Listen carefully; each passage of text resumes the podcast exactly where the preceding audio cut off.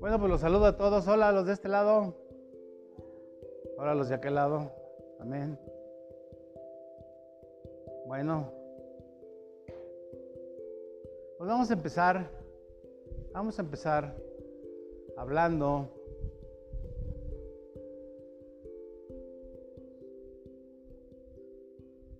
le echó una estudiadita a Corintios, a, Colosenses 2? ¿Se acuerdan que se los dejé de tarea? Vamos a hacer examen, agarren una hoja, un lápiz. Describa, pregunta número uno. Describa, sin ver sus Biblias, describa amplia y categóricamente el versículo 2 del capítulo 2. Nada más una cuartilla, por favor, no más.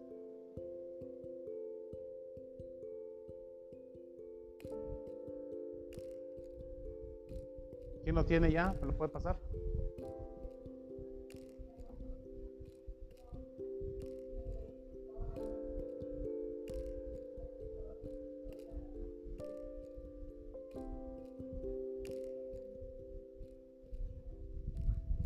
Fíjense lo que dice, fíjense lo que sí, ese está así, sí, está así más o menos, ¿verdad?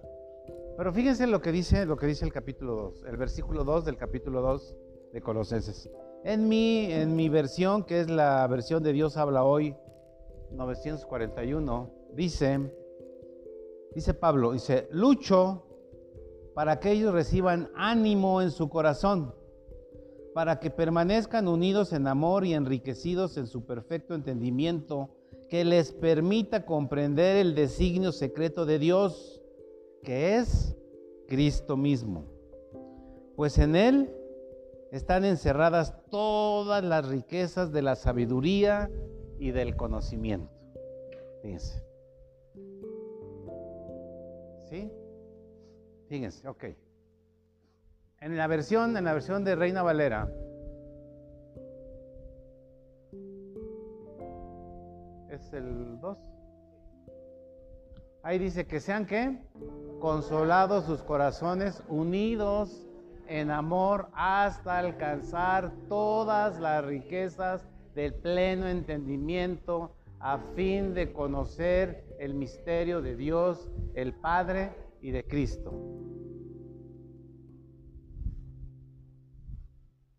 En quien están escondidos todos los tesoros de la sabiduría y del conocimiento. ¿Sí?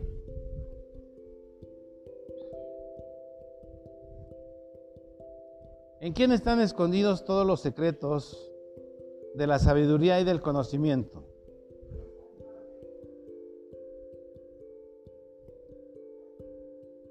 ¿Sí? Dios, estoy hablando de Dios Padre, el Dios creador, escondió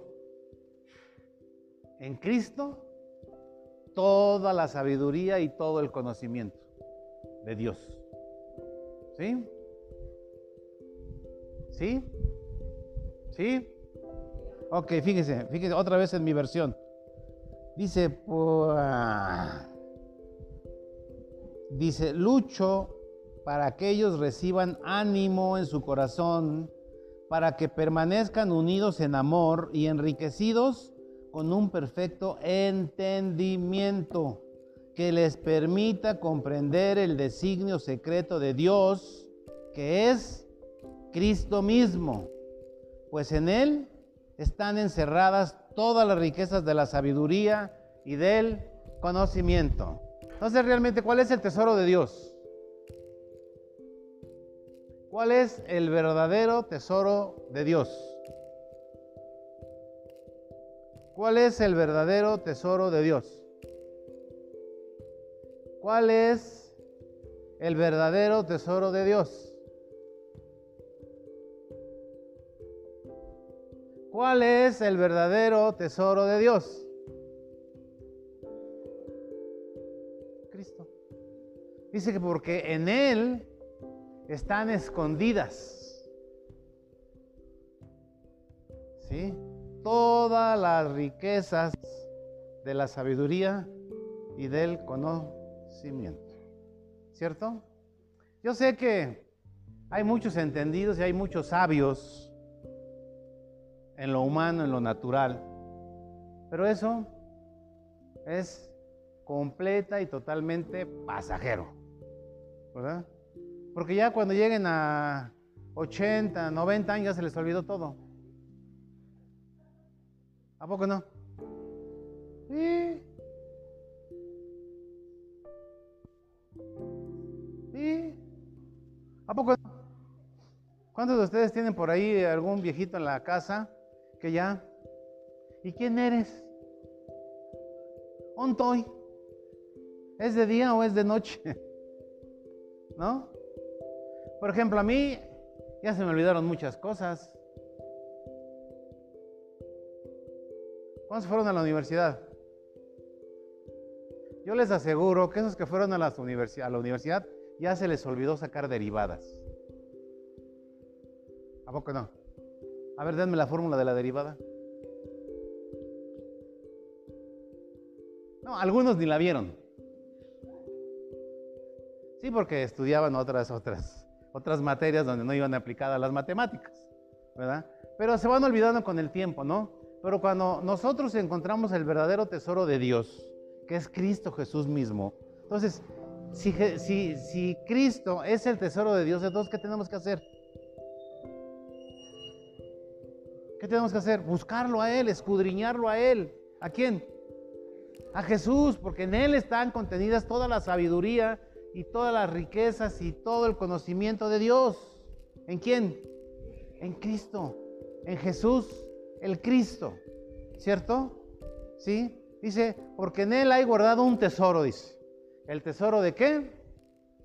De la sabiduría y del conocimiento. El que conoce a Jesús es inmensamente rico. Ha descubierto un tesoro que le va a servir no solamente para esta vida, sino para la vida eterna, que al final de cuentas es lo que, es lo que vale. ¿sí? Porque el conocimiento que podamos tener aquí, en este, en este mundo, pues es bien pasajero. ¿Cuál es la vida útil de un profesionista?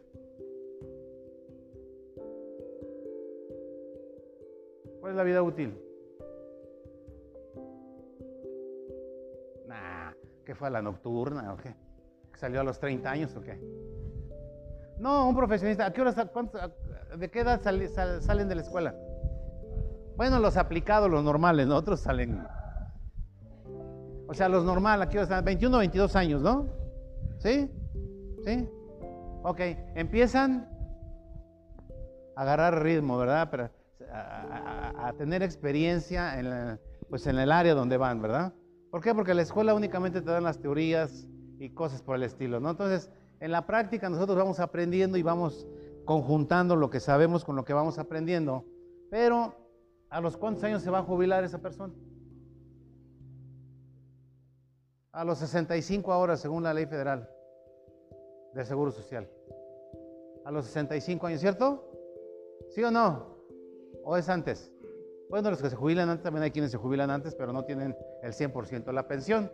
Entonces, entre los 25 y los, y los 60 años, ¿cuántos, ¿cuántos son? No, entre los 25 y los 65.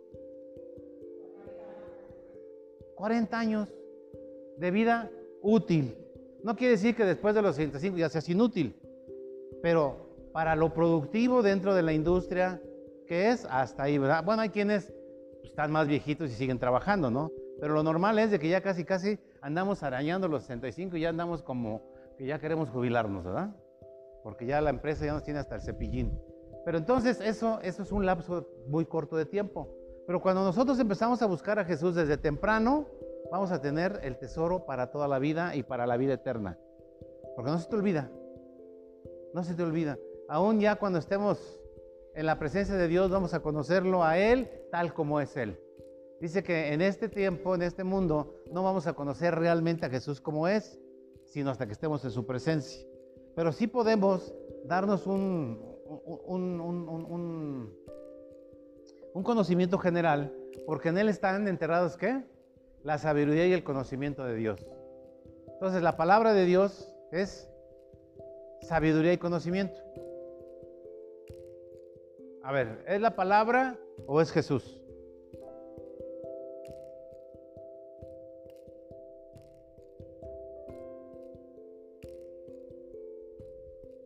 A ver, dice, en quien están escondidas, ¿en quién? En Jesús, ¿verdad? ¿Quién? Los tesoros de la sabiduría y del conocimiento. Pero yo les digo, los tesoros de la sabiduría y del conocimiento están contenidos en la palabra de Dios.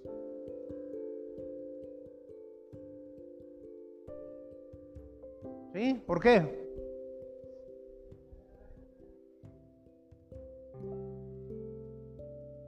¿Saben por qué, amados? Esto es evangelismo elemental. Porque Jesús es la palabra de Dios. Y el verbo se hizo y vivió entre nosotros. Entonces Jesús, ¿qué es? Es el verbo. Y el verbo que es es la palabra. Jesús y la palabra es lo mismo. ¿Por qué? Porque Jesús decía que él no decía nada si no lo oía hablar al Padre. Entonces lo que el Padre decía, Jesús lo repetía. ¿Sí? Entonces, cuando Jesús hablaba, ¿quién estaba hablando? Dios. Entonces, Dios, Dios, ¿qué era? Dios, ¿qué era? El dueño de todo el conocimiento y de la palabra y de todo. Pero en Jesús depositó qué? Ok, fíjense. Entonces ahí vamos, ¿cierto? Ahora en el versículo 6, vamos a ver la nueva vida. Si nosotros ya entendemos y ya decimos que Dios es amor y que el tesoro del conocimiento y la sabiduría está en Jesús, entonces, ¿esto a qué nos lleva? Nos lleva, dice, dice, por tanto, de la manera en que habéis recibido al Señor Jesús, ¿qué? Otra vez volvemos a, encontrar la palabra que anden en Él, estén en Él. Dice, anden qué? En Él. Por lo tanto, de la manera que habéis recibido al Señor Jesús, ¿qué? Andad en él. ¿Y qué significa andar en él?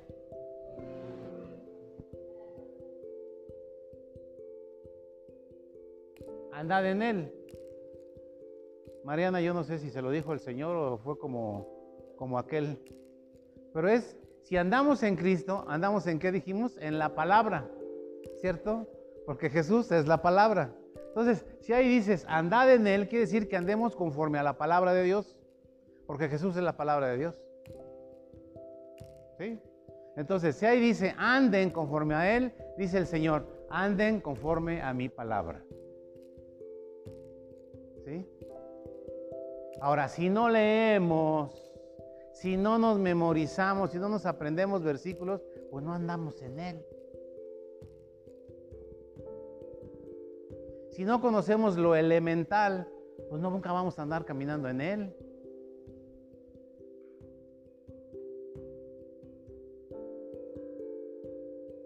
¿Qué tenemos que hacer para caminar en Él?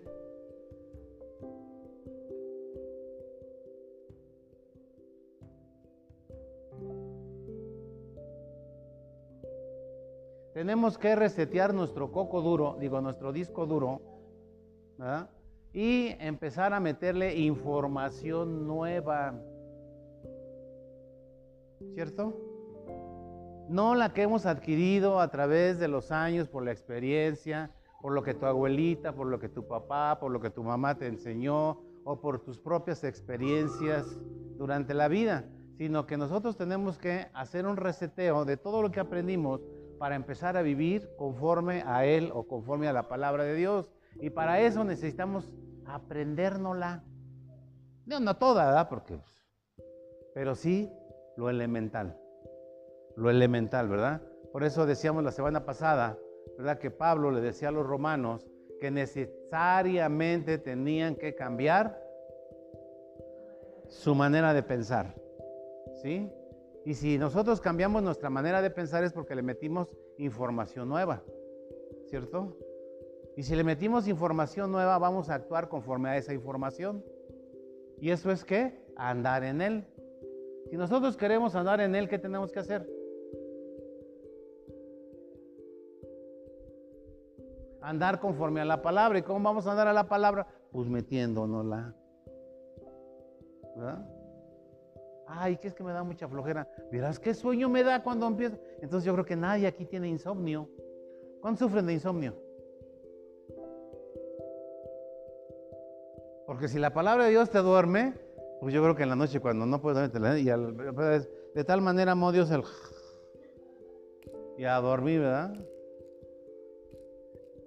¿Cuántos tienen insomnio? Ya saben la receta. ¿Y esos que tienen insomnio, leen la palabra de Dios en la noche? Nah.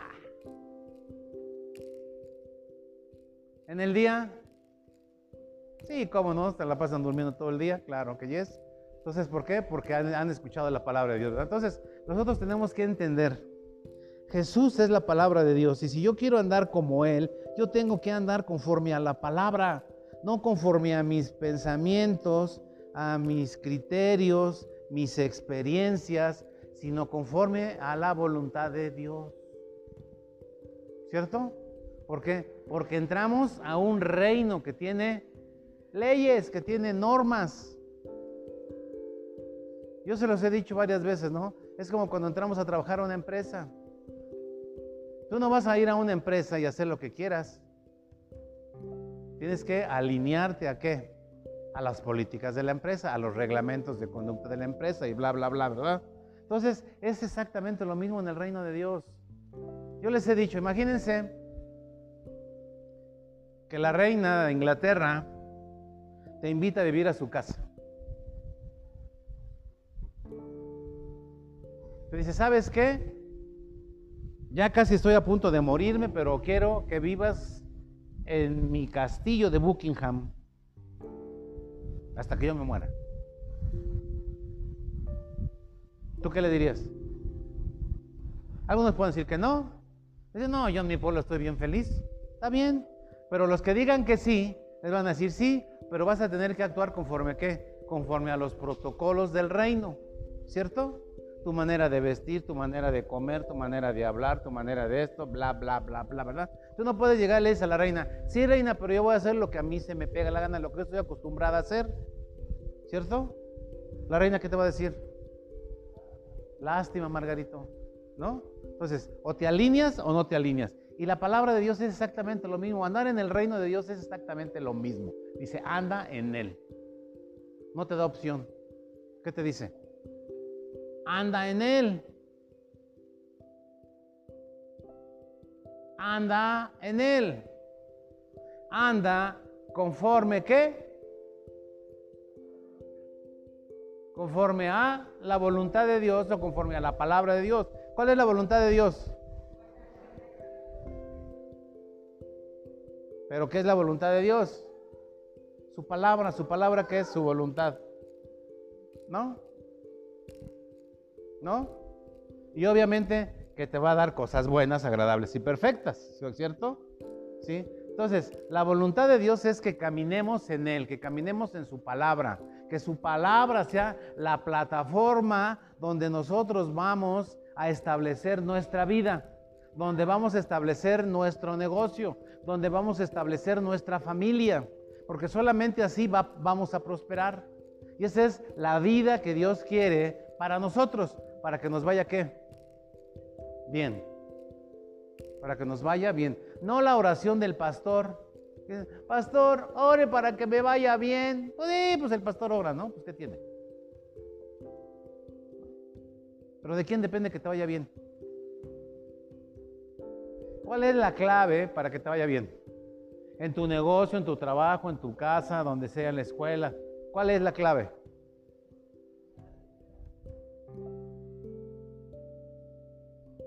¿Cuál es la clave, José Luis? Bien, está bien fácil. ¿Quién no conoce Josué 1.8?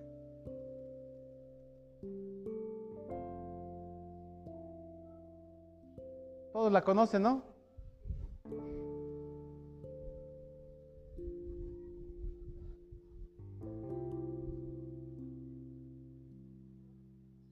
¿Qué dice Josué 1.8? Y esta es una recomendación de Dios a quién? A Josué. Dice, nunca se apartará de tu boca este libro de la ley, sino que de día y de noche meditarás en él para que guardes y hagas conforme a lo que todo en él está escrito. Porque entonces harás prosperar tu camino y todo lo que hagas te saldrá. Todo lo que hagas te saldrá. No dice algunas cosas. Pero ¿cuál es la clave? Andar en Él.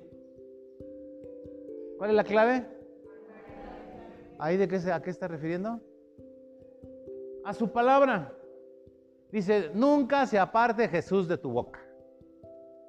Que es la palabra de Dios, ¿verdad? Todavía no estaba Jesús, pero estaba la palabra de Dios. Entonces dice, dice, nunca se apartará de tu boca este libro de la ley, sino que de día y de noche meditarás en él. Fíjate, de día y de noche ¿qué?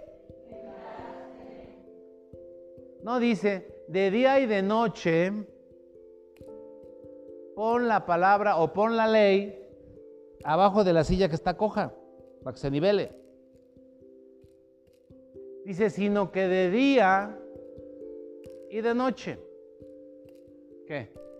Meditarás en él para que guardes y hagas conforme a todo lo que en él está escrito. Porque hasta entonces harás prosperar tu camino y algunas cosas te saldrán bien. ¿Quién de aquí quiere que todo lo que haga le vaya bien? Todos, todos, ¿a no? Yo no quiero que, que alguien aquí va a hacer algo para que le vaya mal. No. Pero ¿cuál es la clave? Que tienes que estar meditando en la palabra de Dios de día y de noche. O sea, que la palabra sea tu vida, que la palabra sea tu alimento, que la palabra sea tu cabecera, tu almohada, tu todo. Para que todo lo que hagas te salga bien. ¿Sí? No dice ahí, pues mira, que no sea parte el pastor de tu, de tu casa, ¿verdad? Para que seas un baquetón, una baquetona, todos los días. Y cuando te apriete el zapato, ve con el pastor que ore por ti y las cosas se van a componer. No, no dice eso. O sea, realmente cuál es nuestro seguro. La palabra. ¿Cuál es? La palabra. Y entonces, si nosotros leemos y meditamos en la palabra, quiere decir que le estamos metiendo información nueva. ¿Cierto? Entonces estamos cambiando qué? Nuestra manera de pensar. Para que cambiemos nuestra manera de actuar. Dice, y entonces todo lo que hagas, porque ahora todo lo que vas a hacer lo vas a hacer conforme a la palabra de Dios. ¿Cierto? ¿Cierto? No lo que estábamos acostumbrados a hacer.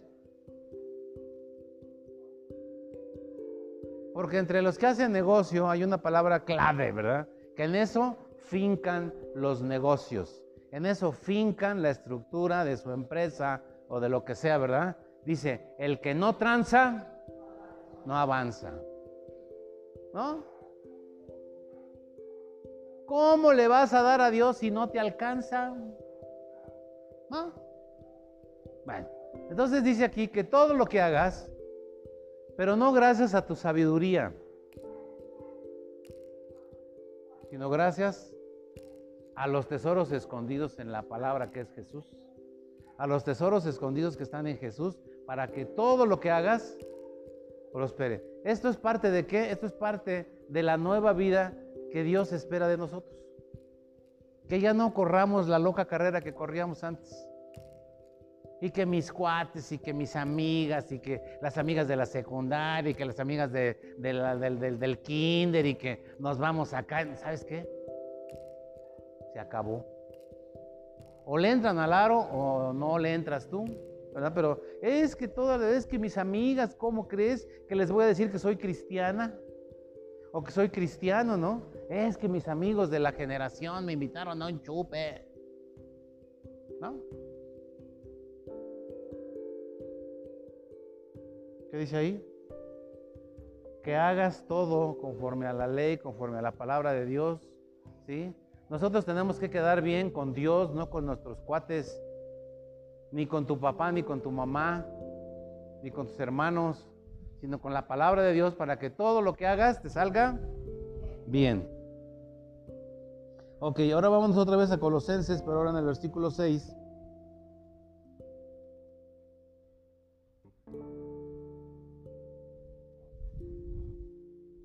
Entonces, una vez aprendido esto, ¿verdad? Entonces ya Pablo otra vez nos dice, dice, por tanto, de manera que habéis recibido al Señor, andad en Él, ¿cierto? Entonces, recibimos la palabra de Dios, andamos conforme a la palabra de Dios y andamos en, ¿para qué? Para que todo lo que hagamos sea prosperado, nos vaya bien, ¿verdad? Siete. Arraigados y sobreficados en Él, confirmados en la fe, así como habéis sido enseñados, abundando en acciones de gracias. Dice, arraigados y qué?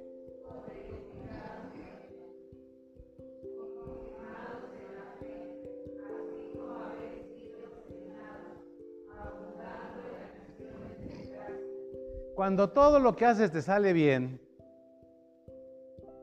¿cuál es el resultado?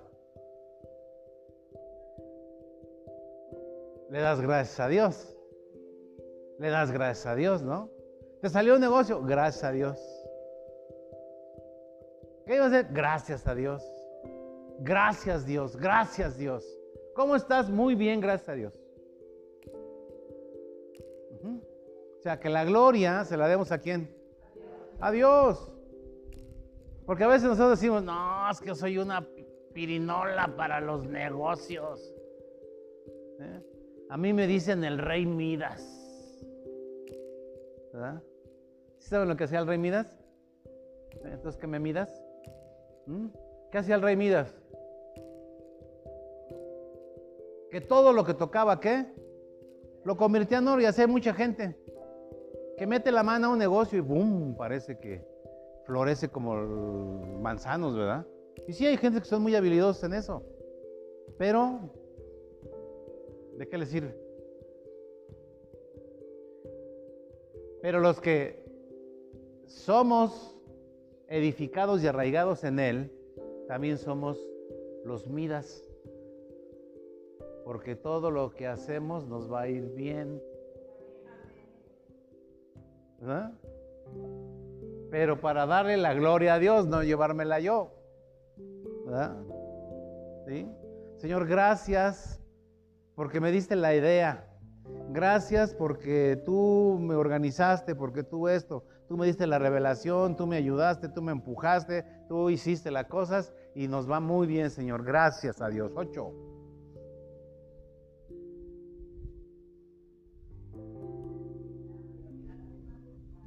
Dice, mirad que nadie os engañe por medio de filosofías y huecas sutilezas, según las tradiciones de los hombres conforme a los rudimentos del mundo y no según Cristo.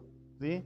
¿A qué se refiere esto? Bueno, pues que Dice que no tenemos que ser engañados por falsas filosofías.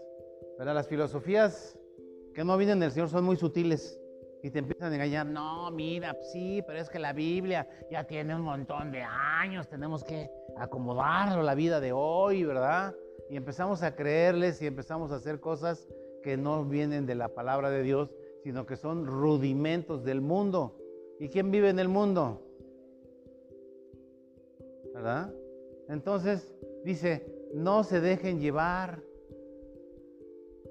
Llévense, déjense llevar, pero según quién? No, no según los rudimentos del mundo. ¿Por qué? Porque el diablo lo que quiere es a la mejor, bueno, no a la mejor, sino que algún negocito, algo te va muy bien. Y el diablo te agarra. Porque el diablo también da riquezas, ¿eh? Pero al final el propósito del diablo es matarte, robarte y destruirte. Ese es el propósito del diablo. Te da para agarrarte, ¿no? Ok. Y, Jesús te da para salvación. El reino de Dios es inmenso, grande y todo es para ti. Nueve.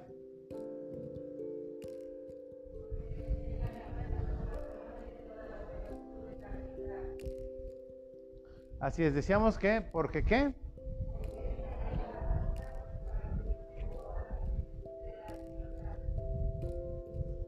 Si ¿Sí ya se lo habían aprendido o no. Eso lo vimos la semana pasada y ahí, y ahí nos quedamos, ¿verdad? Ok. Luego dice el 10.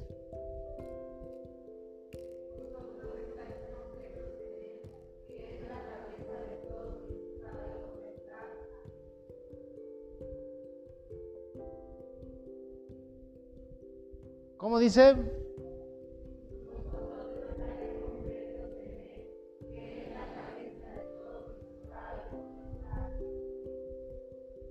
En mi versión dice, y en él, ¿en quién dijimos?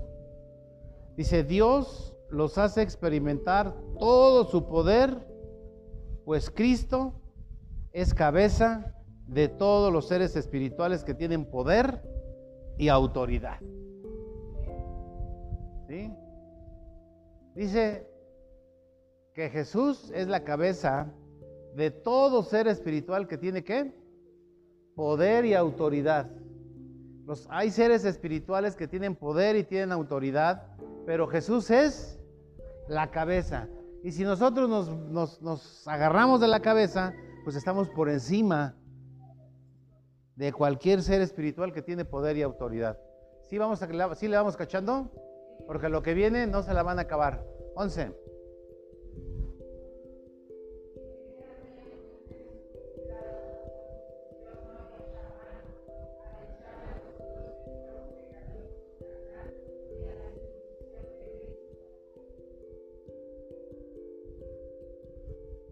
Dice, en él también fuiste, ¿qué?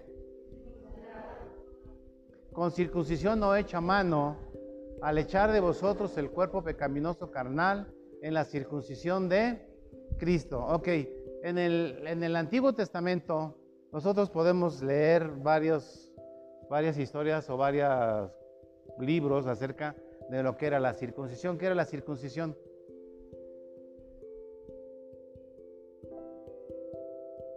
¿Qué era la circuncisión?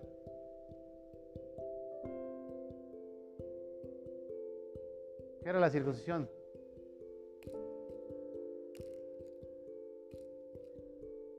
Díselos, María. Era una señal para pertenecer al pueblo de Dios. ¿sí? Todos los israelitas tenían que ser qué? Circuncidados. ¿Para qué? Para pertenecer al pueblo de Dios. El que no era circuncidado era, era tenido como, como inmundo y no pertenecía al, al pueblo de Dios. ¿sí? Y esta circuncisión de la que está hablando aquí Pablo, ¿verdad? Es una circuncisión no hecha a la usanza del Antiguo Testamento, sino dice que ahora Jesús te la hace, pero en el corazón. ¿Por qué?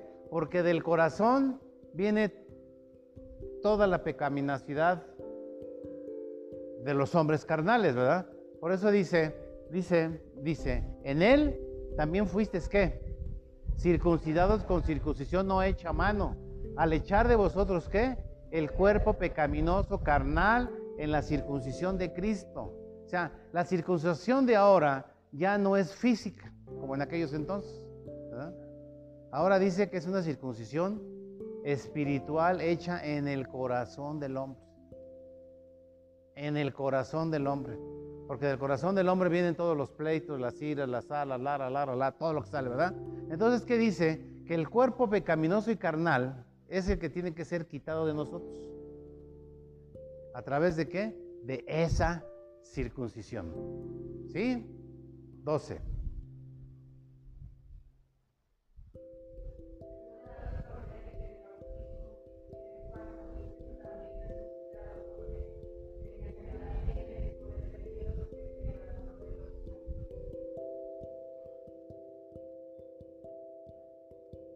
Dice que sepultados con Él. ¿Cómo es? Dices, a ver, a ver, ¿cómo que sepultados con Él? A ver, me tengo que, cuando me muera, me tienen que sepultar con Él o qué? No. Este es, este es un, un acto espiritual, ¿verdad? que se efectúa ¿cuándo? En el bautismo en agua. ¿Sí? En el bautismo en agua es que nosotros somos sepultados en él. Dice, del cual fuiste también que resucitados con él mediante la fe en el poder de Dios que lo levantó de los muertos. Ok. Jesús en su naturaleza humana, él tuvo que morir. ¿Y después fue qué? Después fue sepultado. Él fue metido a un qué?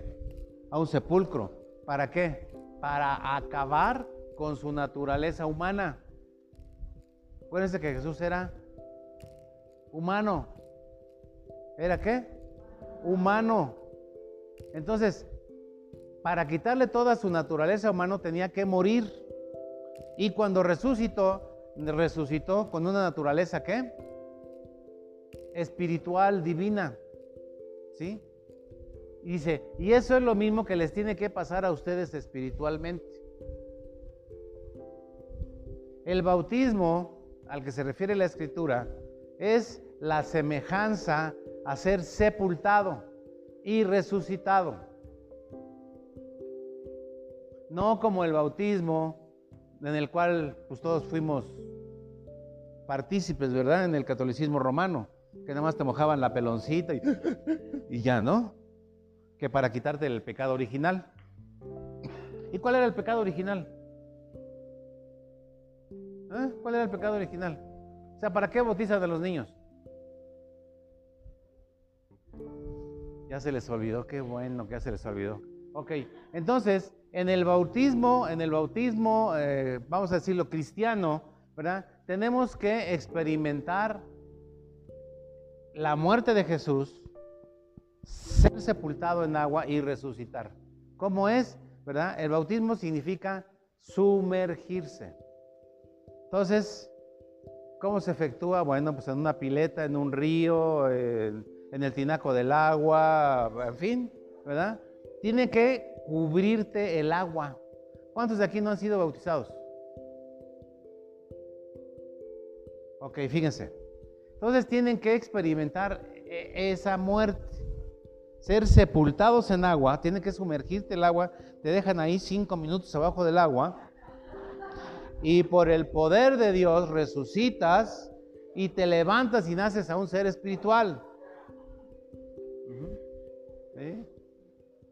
¿A poco no aguantan cinco minutos en el agua? ¿No? Yo he aguantado 15 minutos debajo del agua con un tanque de oxígeno. Ah, yo no le dije cómo, ¿verdad? Ok, entonces, entonces el bautismo del cristiano es ese. Tienes que morir a tu naturaleza pecaminosa y resucitar en un ser espiritual diferente, ¿sí? en una vida nueva, que el mismo poder de Dios que levantó a Jesús es el mismo poder que te levante a ti debajo del agua. Y entonces empezamos a vivir una vida nueva, la vida nueva que Dios compró en la cruz del Calvario para ti. Una vida nueva, o sea, sin Jesús es imposible que tú puedas vivir una vida nueva. Solamente en Cristo, en Jesús, ¿verdad? Entonces, este es el bautismo, ¿verdad? Y esto sucede, sucede ese, esa circuncisión en el corazón, ¿verdad? Que tu naturaleza pecaminosa y carnal se quede ahí en el agua. ¿Ustedes saben cómo cambian de piel las víboras? Así más o menos. Bueno, algo más fácil. ¿Se han visto cómo nacen las mariposas, verdad? Ok, pues dejar ahí el capullo para nacer en una mariposita hermosa. 13.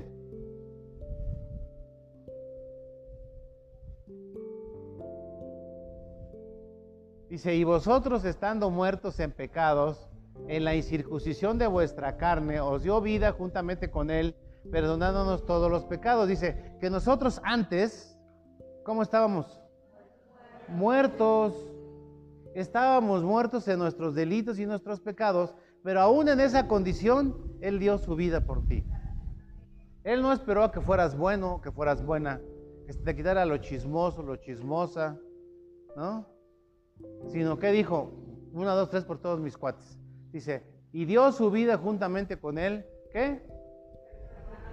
Perdonándonos todos nuestros pecados, ¿verdad? Entonces, solamente a través de él es que nosotros somos reconciliados con el Padre, a través de su sacrificio, para que nuestros pecados sean perdonados, seamos justificados en Cristo. ¿Sí? Dios no te va a recibir como hijo si no has sido lavado por medio de la sangre del Cordero.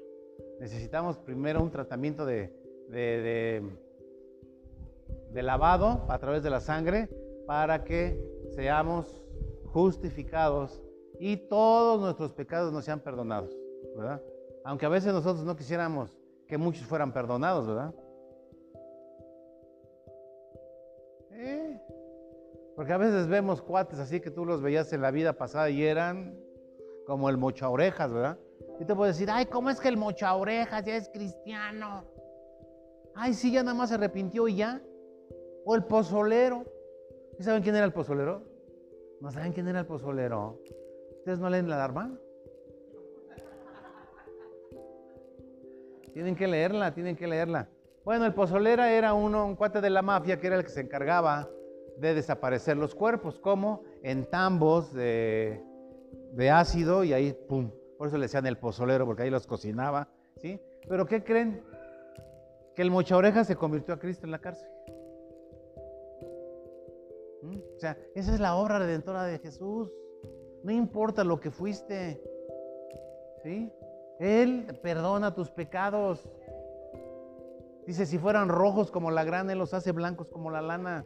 ¿Sí? Que no te espante el diablo hablándote de tu pasado y que te diga, pues si tú eras así, ¿cómo crees? Que ya nada más con eso ya. Pues fíjense que es tan sencillo que a veces la gente no lo quiere creer. O sea, para nosotros fue sencillo, para Jesús le costó la vida, ¿verdad? ¿Sí? Entonces, nosotros tenemos que creer, ¿verdad? En este perdón de pecados y que tienes que vivir sin estarte mortificando por lo que fuiste, ¿verdad? Por lo que fuiste.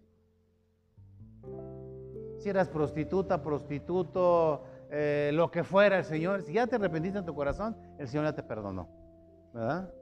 Porque luego a veces el pasado nos está atormentando y dices, ay no, pero ¿cómo? Ay no, a mí el Señor no me puede perdonar, yo era muy mala, muy mala. O muy malo, ¿no? ¿Sí? Ok, entonces, cualquiera que sea la gravedad de tus pecados, el Señor te los perdona, ¿verdad? Dice que Él perdonó todos. El pecado más horrendo el Señor ya lo perdonó en la cruz. Amén. 14. Anulando el acta de los decretos que había contra nosotros, que nos era contraria, quitándola de en medio y clavándola en la cruz. Ok. En el reino de los cielos, como es un reino justo, tiene que haber evidencias. ¿Cierto? Entonces, los que estaban sin Cristo, había un acta que los declaraba culpables para irse al infierno. ¿Sí? ¿Sí? Entonces, cuando viene Jesús, va a la cruz del Calvario, resucita y baja, va, primero baja los abismos y le arrebata el acta del cetro de poder y autoridad que tenía el diablo, ¿verdad? En ese momento dice que él anula, anula todo decreto que había en contra de ti. Todo decreto que había en contra de ti, ¿verdad? Dice que lo quitó. Te quitó toda maldición generacional. Si tú ya eres de Cristo, aunque tu mamá, aunque tu abuelita, aunque tu bisabuelita, aunque todos se hayan muerto de lo que quieras, a ti no te toca. Pero a veces todavía no queremos defender nuestra línea. Ay, pero es que sí, no, ¿sabes qué? Esa acta que había en contra de ti ya la clavó en la cruz del Calvario, Señor. Ya, borrón y cuenta nueva. Anulando el acta de los decretos que había contra nosotros, que nos era contraria, quitándola de en medio y la clavó en la cruz. Dijo, hasta aquí. Ya no más maldición generacional.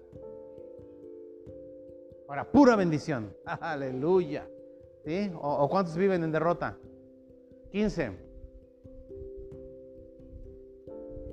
y despojando a los principados y a las potestades, los exhibió públicamente, triunfando sobre ellos en la cruz. ¿Sí? Entonces, esta obra, ¿cuándo la hizo Jesús? No. ¿Cuándo lo hizo? ¿Cuándo hizo esto? Cuando bajó a los abismos. Cuando bajó los abismos, murió en la cruz. Su cuerpo estaba en la cruz, pero su espíritu fue a los abismos. ¿A qué? En el infierno o en las profundidades, en el centro de la tierra había fiesta, porque el diablo pensaba que había vencido a Jesús. Estaba en gran pachanga, cuando de repente se hace la luz en ese lugar y va caminando Jesús. Le dice, ese cetro de poder y autoridad es mío. ¿Por qué lo tenía el diablo? O sea, ¿por qué le quitó? ¿Por qué, por qué le quitó el cetro de poder y autoridad? Acuérdense que Dios se lo dio a quién. Y lo hizo administrador de toda su creación. Entonces, cuando eh, Adán se somete a la voluntad del diablo, le está cediendo su puesto. Entonces el diablo, dice la escritura, que es el príncipe de este mundo. Entonces dice que lo despojó, despojó a los principados y a las potestades y los exhibió públicamente triunfando sobre todos y cada uno de ellos en la cruz del Calvario. No dejó uno para que te esté haciendo la vida difícil. No te dejó uno para que tuviera poder y autoridad sobre ti, ni sobre Jesús, porque dice que Jesús es la cabeza de todo ser espiritual que tiene poder y autoridad. Entonces, ninguno, ningún ser espiritual está por encima de Jesús. Ni el que te trae a raya. Este te trae a raya porque tú lo dejas. Tú le cedes el cetro otra vez. Tú le rindes tu voluntad. Tú le rindes todo. Ay, es que el diablo no me deja matar hiler hilerón. Dice, y despojando a los principados y a las potestades. Los exhibió públicamente triunfando sobre ellos en la cruz. O sea, si tú te imaginas a Jesús como cabeza, todos los seres espirituales que tienen poder y autoridad, todos, díganse demonios y ángeles. Pero Él está por encima de todos. Y ninguno se le escapa para hacer sus travesuras. Que diga un diablo, ay, le voy a hacer la vida pestada a fulanito, a fulanita. Fin que ahorita, ahorita Jesús está entretenido. No me ve, me le escapo. ¿Sabes qué? No se puede. Él es la cabeza de todo ser espiritual que tiene poder y autoridad. ¿Sí? O sea, nosotros tenemos que aprendernos esto, amados. Que el acta de los decretos que había en contra de ti ya la quitó, la clavó en la cruz, ya que el diablo ya no te espante, porque el diablo te habla. ¿A quién le habla el diablo? No se hagan. A todos. ¿A poco que a mí no me, no me platica bien bonito? Y me pongo a platicar con él y digo, no viejo, ¿qué crees? Te quitaron todo poder y toda autoridad. Y tú estás bajo mis pies. Fuiste vencido, fuiste derrotado. ¿Y qué tiene que platiques con el diablo? Ay, no platiques con el diablo. Ay. Jesús, que es la cabeza, platicó con él.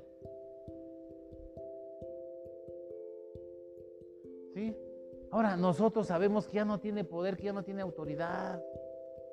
Ya no tiene poder. Pero entonces, ¿por qué me va tan mal? Cambia tu manera de pensar.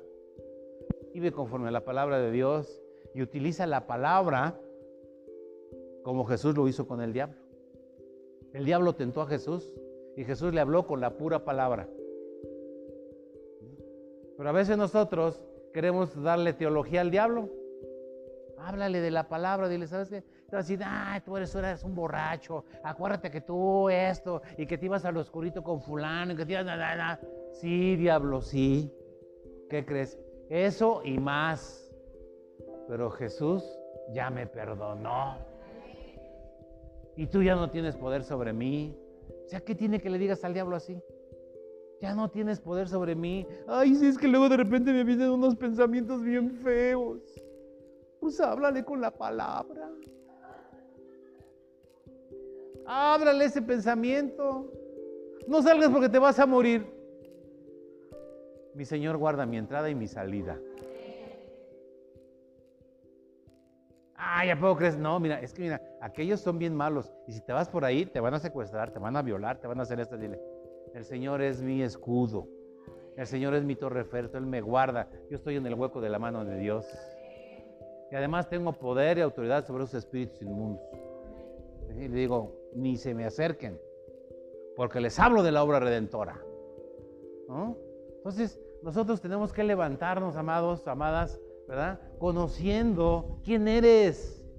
Él ya te dio todo poder y toda autoridad. Dice, he aquí, os doy poder y autoridad. ¿Y dónde dice? ¿En dónde dices? ¿En dónde dice?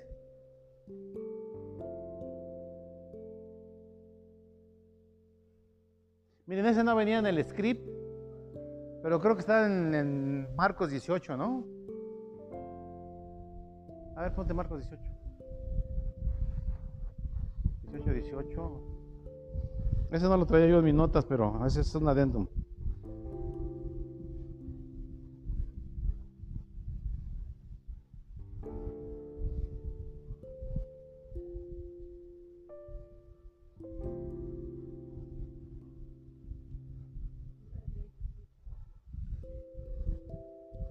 Lucas 10, 18 y 18. ¿Qué?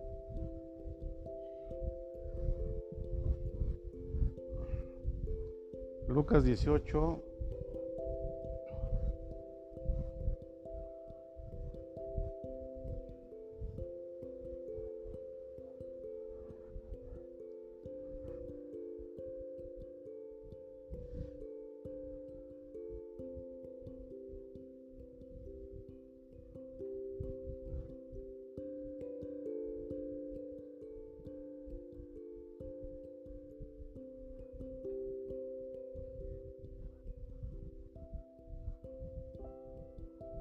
Dice ahí?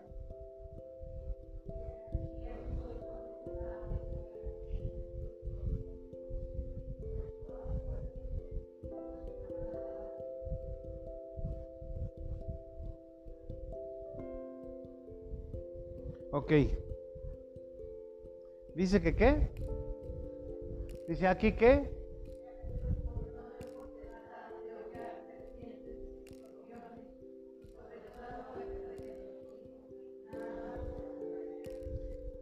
Poder con el cual fue investido Jesús por haber derrotado a sus enemigos, ¿verdad?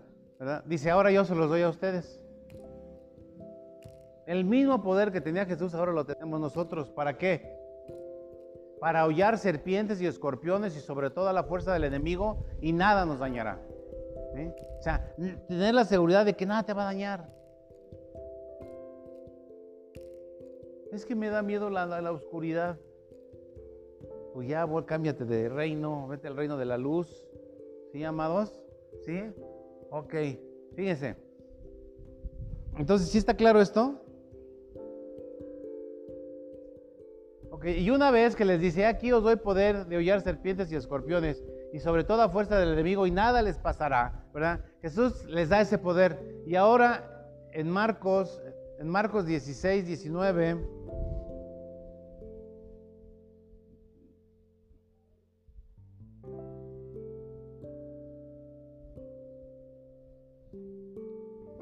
Dice, y el Señor después, ¿que qué?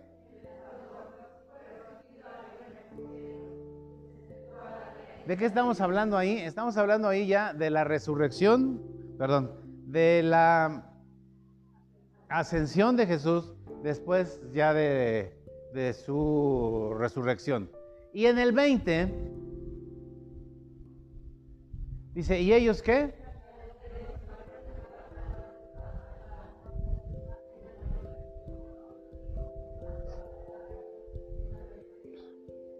Dice, y ellos, ¿quiénes ellos? Los discípulos o los, los apóstoles, dice, y ellos predicaron en todas partes, ayudándoles quién? ¿Y qué más? Dice, y confirmando la palabra con señales que la seguían. ¿Sí, amén? O sea, si el Señor ya te dio poder y autoridad, tú tienes que salir a predicar. Y dice que el Señor Jesús te va a ayudar a que la palabra que predicas vaya con señales, con prodigios y con milagros. Acuérdense que el que hace los milagros es, Dios, no, somos nosotros. Si tú oras y eh, alguien se sana, gloria sea a Él. Él es el que sana. Si tú oras por una persona y sale un demonio, es Jesús el que echa fuera el demonio, pero a ti te ha dado la autoridad para hacerlo. ¿Cierto? Y Él dice, y Él confirma. ¿Quién Él? El Señor. Confirma la palabra que sale de la boca de ellos con señales que les seguían. Sanarás enfermos, echarás fuera demonios. ¿Qué más? Libertad a los cautivos.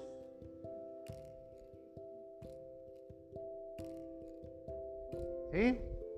A ver, el 15, por favor.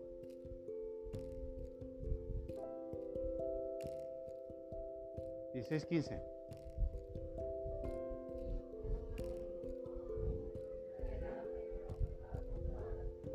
Dice, ¿y les dijo qué?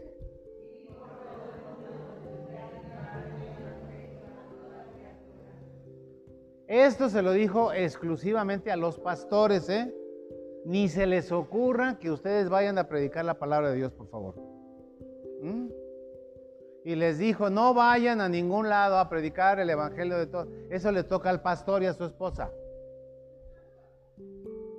¿Mm? Que gane, que trabaje que gane su sueldo.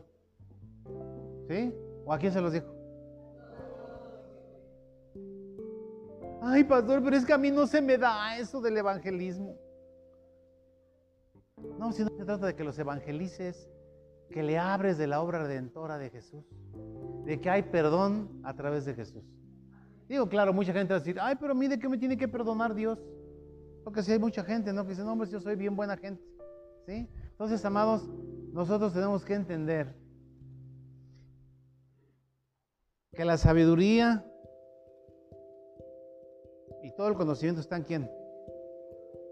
Está en, está en Jesús, está en Cristo. ¿Y quién es Jesús? ¿Quién es el Cristo? La palabra. Entonces nosotros tenemos que caminar en Él como hablando la palabra, solamente la palabra como es. No le robes ni le quites letras ni parafrasees, ni le cambies, no dices, bueno, pues esa es la idea, ¿no? No, como es. Porque el diablo también así le hace.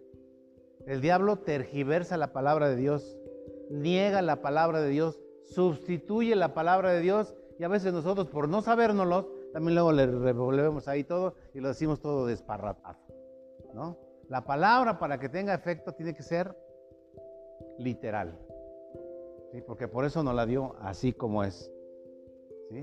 Dice, los cielos y la tierra pasarán, pero mi palabra no pasará. O sea, la palabra de Dios va a seguir siendo, no lo que tú entiendas o como tú lo interpretes, sino como Dios la dice así. Así tú tienes que entregar, dice, dice, y les dijo, ir por todo el mundo y predicar el Evangelio a toda criatura. Así tenemos decir. Y salieron y predicaron, y el Señor les ayudaba con señales, prodigios y milagros. Y él anuló el acta de los decretos que había en contra de ti y despojó a los principados y a las potestades y los exhibió públicamente triunfando sobre ellos. Jesús es la cabeza de todo principado y poder. Amén. Amados, pues si ustedes no le cachan, ya está hablado. ¿Quieren que les vaya bien? Aprendan la palabra. Métanse la palabra. Hablen con la palabra no le hace que, te digan que eres bien fanático, que eres bien fanática. Ay, ya te cambiaron, ya no eres como antes. Pues claro que ya no somos como antes. Dice, basta el tiempo ya para haber andado corriendo la carrera roca. Ya, aplácate.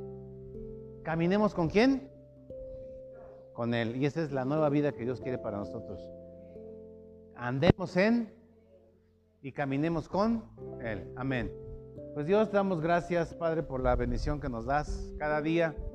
Gracias por tu palabra, Señor, porque es verdaderamente luz a nuestro camino, Señor. Gracias porque en tu palabra hay poder. Gracias Señor porque tú nos escogiste para que en este tiempo nosotros seamos tus embajadores, los embajadores del reino aquí en la tierra, Señor. Gracias Señor porque tú eres la cabeza de todo ser espiritual que tiene poder y autoridad, Señor, y tú nos la has dado para que en tu nombre se predique hasta lo último de la tierra tu palabra, Señor. Te doy gracias por la vida de cada uno de los que están aquí, Señor, y declarando, Señor, que tú estás transformando sus mentes para que solamente la palabra de Dios, Señor, salga de sus labios. Gracias, Señor, porque la palabra es vida. En el nombre de Jesús te damos gracias. Amén.